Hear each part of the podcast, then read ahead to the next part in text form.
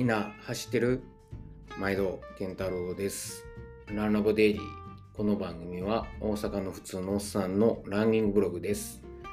その日にあったことややったトレーニングを喋、えー、ってます。本編と合わせて聞いてもらえると嬉しいです。はい、えー、皆さん、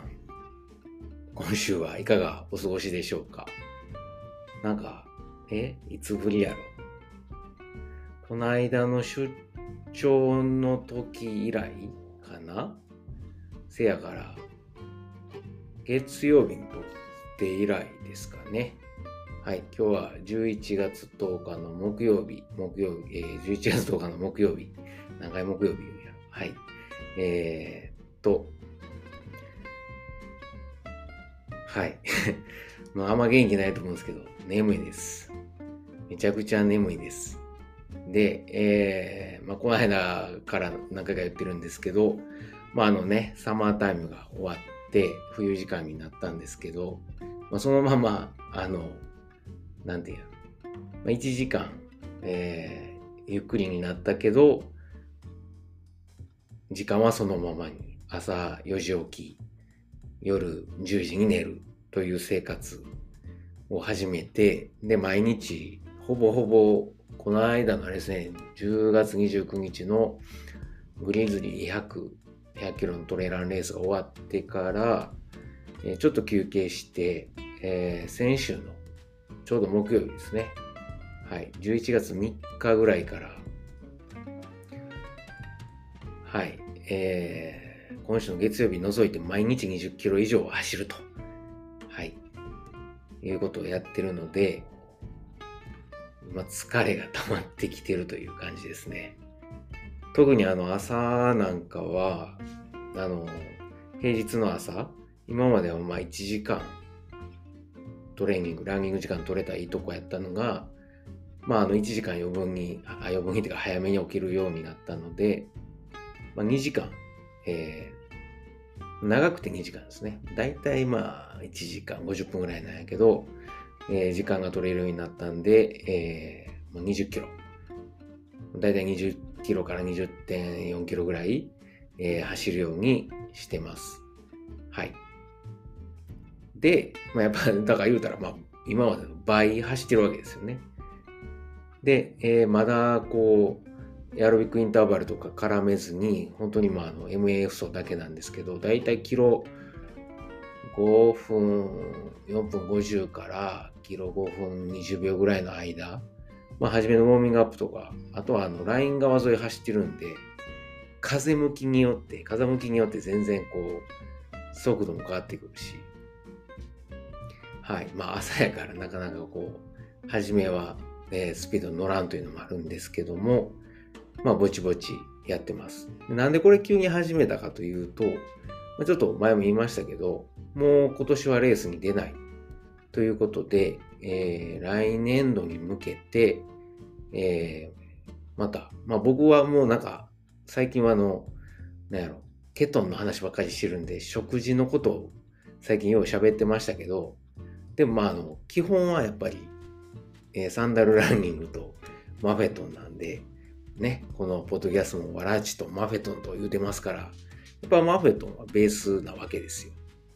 ほんで、今年はもうレース出えへんから、あの、マフェトントレーニングをもう一度こう、え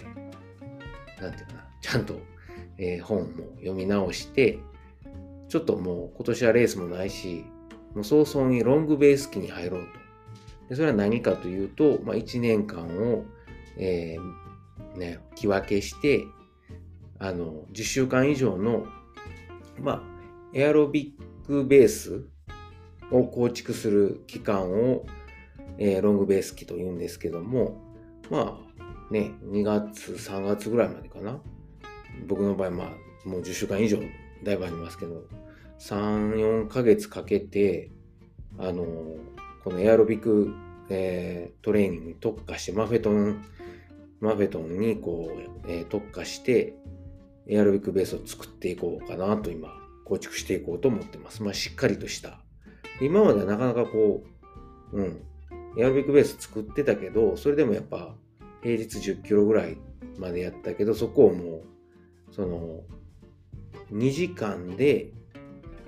どんだけ走れるかみたいな。今はまだ、えー、まあ110分ぐらいの中で20キロちょいですけど、こうだんだんこう体が馴染んできたら同じ時間の中でも距離は伸びてくると思うのでまあ20キロが21キロになり22キロになりみたいな。でも時間は、まあ、息子を 小学校に送っていく7時半までっていうのは決まってるからその時間の中で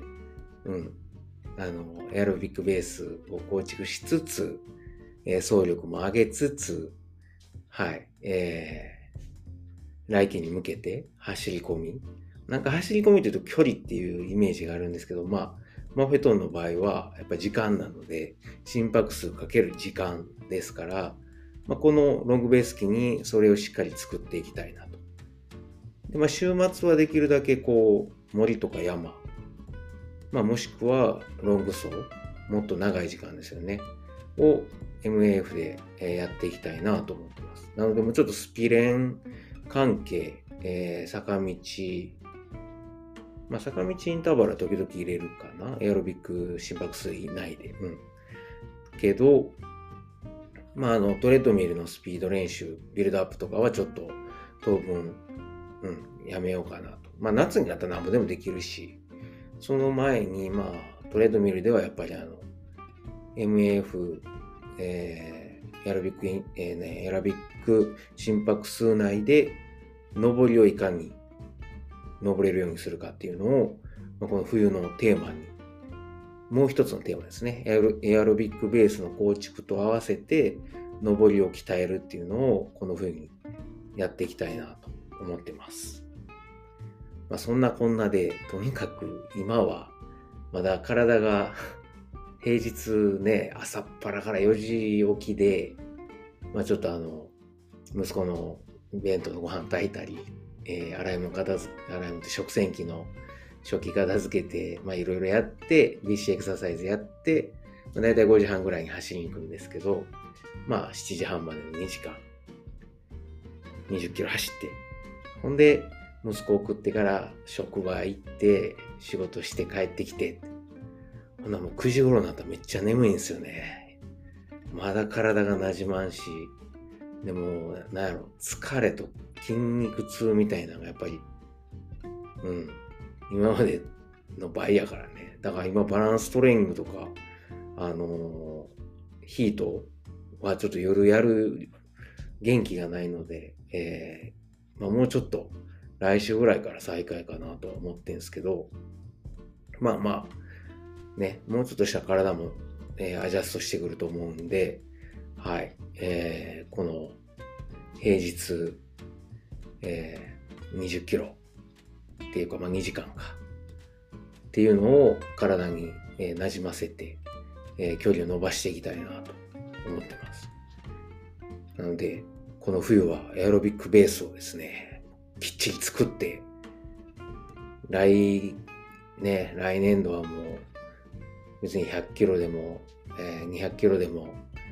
あの、なんやろ、エアロビックペースやったらなんぼでもいけます、みたいな。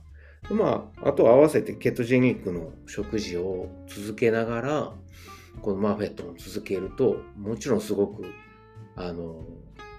なんていうの。まあ、マフェットはね、脂質代謝を促すっていうことで、食事にも、あの、含む、え、ものなので、そこに、まケトジェニックっていうのはすごく合う、相性がいいので、はい。えー、それも合わせてやっていこうと思ってます。ちょっとグダグダですけども、まあ、あの、何が言いたいか、今日は何が言いたかったかというと、えー、いきなり今までよりも倍走るようになったんで、最近はお疲れだということ。それから、なんでそんなことやってるかっていうと、まあ、あの、マフェトン理論に基づいて、今はロングベース期ということで、まあ、10週間以上、まあ、僕の場合3ヶ月、4ヶ月はかけて、ゆっくりとエアロビックベースを構築し直したいなと。まあ、多分今もできてんすけど、さらに、そのエアロビック、今のエアロビックベースでもっと長い距離を走るとか、もっと、あの、速く走るけど心拍を上げないみたいな、そういう走力を今のうちに基礎的な走力を上げたいっていうところですね。で、あともう一個は、えー、上りっていうのにも取り組んでいきたいなというとこです。はい。まあ、あの、また、やろ本編でもね、もうちょっと時間を取ってゆっくりやりたいんですけどね。はい。まあ、そういえば最近、あの、あれですよ、えー、三浦紫音さんの風が強く吹いているを読んだんですけども、あの、実はうちの、えー、職場の図書館にあったんですよね。三浦紫音さんの、えー、風が強く吹いてるの文庫が。まさかそんなんあるとは思ってなかったんで、あの、一気読みしましたね。この間の来年出張の、えー、電車なんかでも読みましたし、えー、っと、もう夜帰っていたら、ね、さっきも言ったけど疲れてるんで、とりあえずもうベッドで本読んで寝るみたいな。いやめっちゃおもろいですね。今この、なんやろ、まあ、ドイツいるから箱根切り見られへんけど、この箱根前に読めたんと、うん。で、あとは何やろ、この、またこう、新たに来年に向けてやるぞっていう時に、うん、今まで読んでなかったんですよね。話には聞いてたんですけど、おすすめはされてたんですけど。いや、なんかこう、モチベーション上がりました。おすすめです。皆さんもよかったら、はい、読んでみてください。というわけで今日は、えー、こんなとこですかね。まあ、コメントとか質問があれば、えーと、Google フォームもしくは Twitter、ハッシュタグ、ランラボケンタロウをつけて、えー、ツイートしてください。今日も最後まで聞いてくださってありがとうございます。あ、そうそう、明日はね、あの、この間のオランダ出張の第9取れたんで、えー、ちょっと、山かな、えー、ジーゲンスブルク、ジーブンスブルクやったかな？っていう、あの、ちょっとボン、ボンに、あの、7つの山が連なってるとこがあって、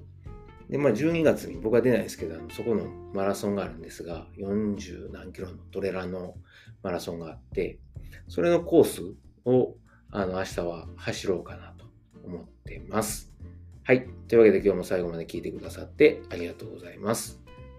明日も素敵な、えー、一日を過ごしましょう。ほなまた。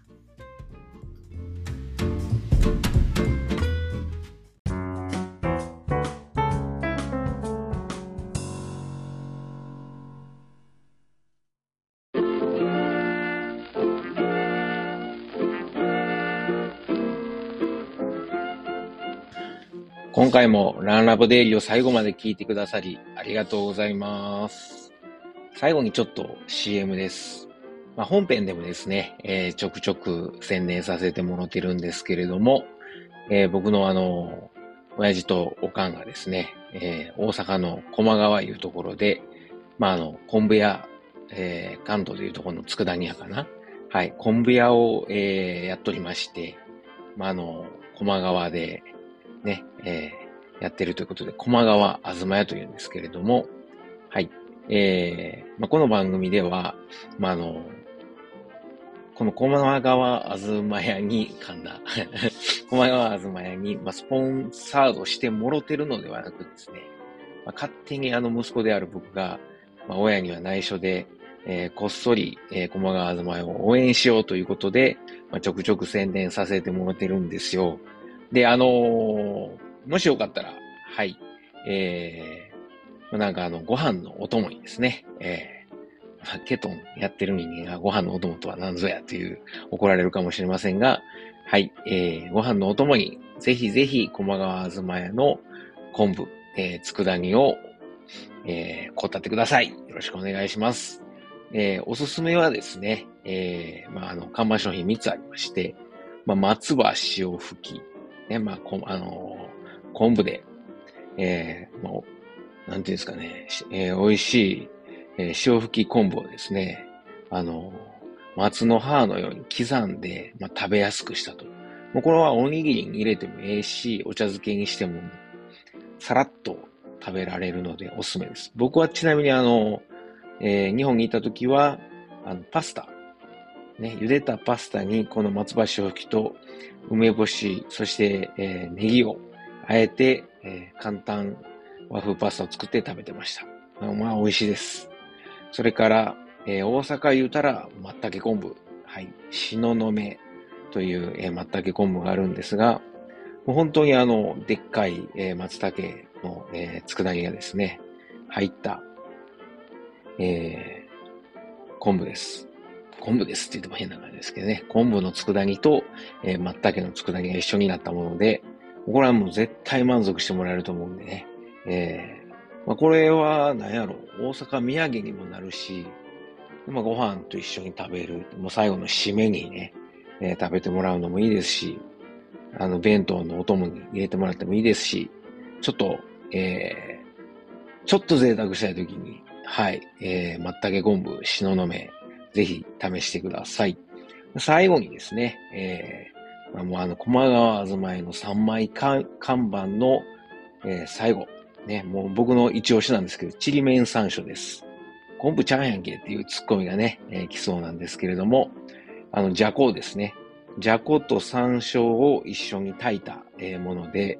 もうめちゃくちゃうまいです。これはご飯にも合うし、そのまんま、あの、ここれはちょっとけどですね、もうそのまんまつまみにして、えー、食べてお酒のあてにしてもうたらいいと思うので、えー、ぜひぜひ。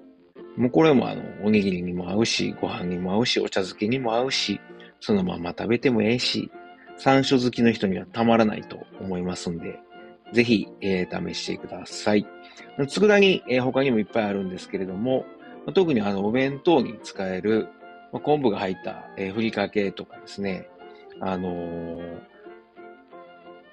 そういうご飯のお供がいっぱいあります。それ以外にも、まあ言うたら昆布言うたらね、だしですよね。えー、お鍋の、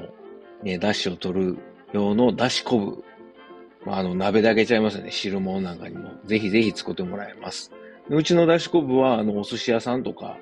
えー、うどん屋さん、蕎麦屋さんなんかにも、あの、作ってもらってる、ほんまに、ええ、昆布を扱ってますんで、もし、よかったらですね、えー、佃煮と一緒に、えー、お買い求めいただけるとありがたいです。はい。まあ、これは、あの、こう、だし昆布はですね、料理以外にも、ちょっとあの、3センチか4センチぐらいの、長さにハサミでカットして、で、あのー、何？麦茶とか、あの、作る用のあの、容器に、えー、だし昆布入れて、で、あの、水張っといてもらうと昆布水ができますんで、それを冷蔵庫で保管しとくと、もうあの、料理の時にそのまま使ったり、あとは、あの、それを沸かしてお茶漬けにかけたりしても美味しいし、あとは、そのまま飲む朝一の、えー、目覚めた時の水とかに飲んだりとか、まあ、普段の飲む用の水として使ってもらうと、まあ、あの、昆布のミネラルたっぷりのお水なんで、えー、お腹の、えー、調子を整えるのにもぴったりです。はい。というわけで、えー、長々と喋りましたけれども、えー、駒川あずまえの、えー、CM でした。はい。えー、ぜひですね、私のささやかな親孝行にね、えー、協力すると思って、えー、もしよかったらご検討ください。今日も最後まで聞いてくださってありがとうございます。ほなまた。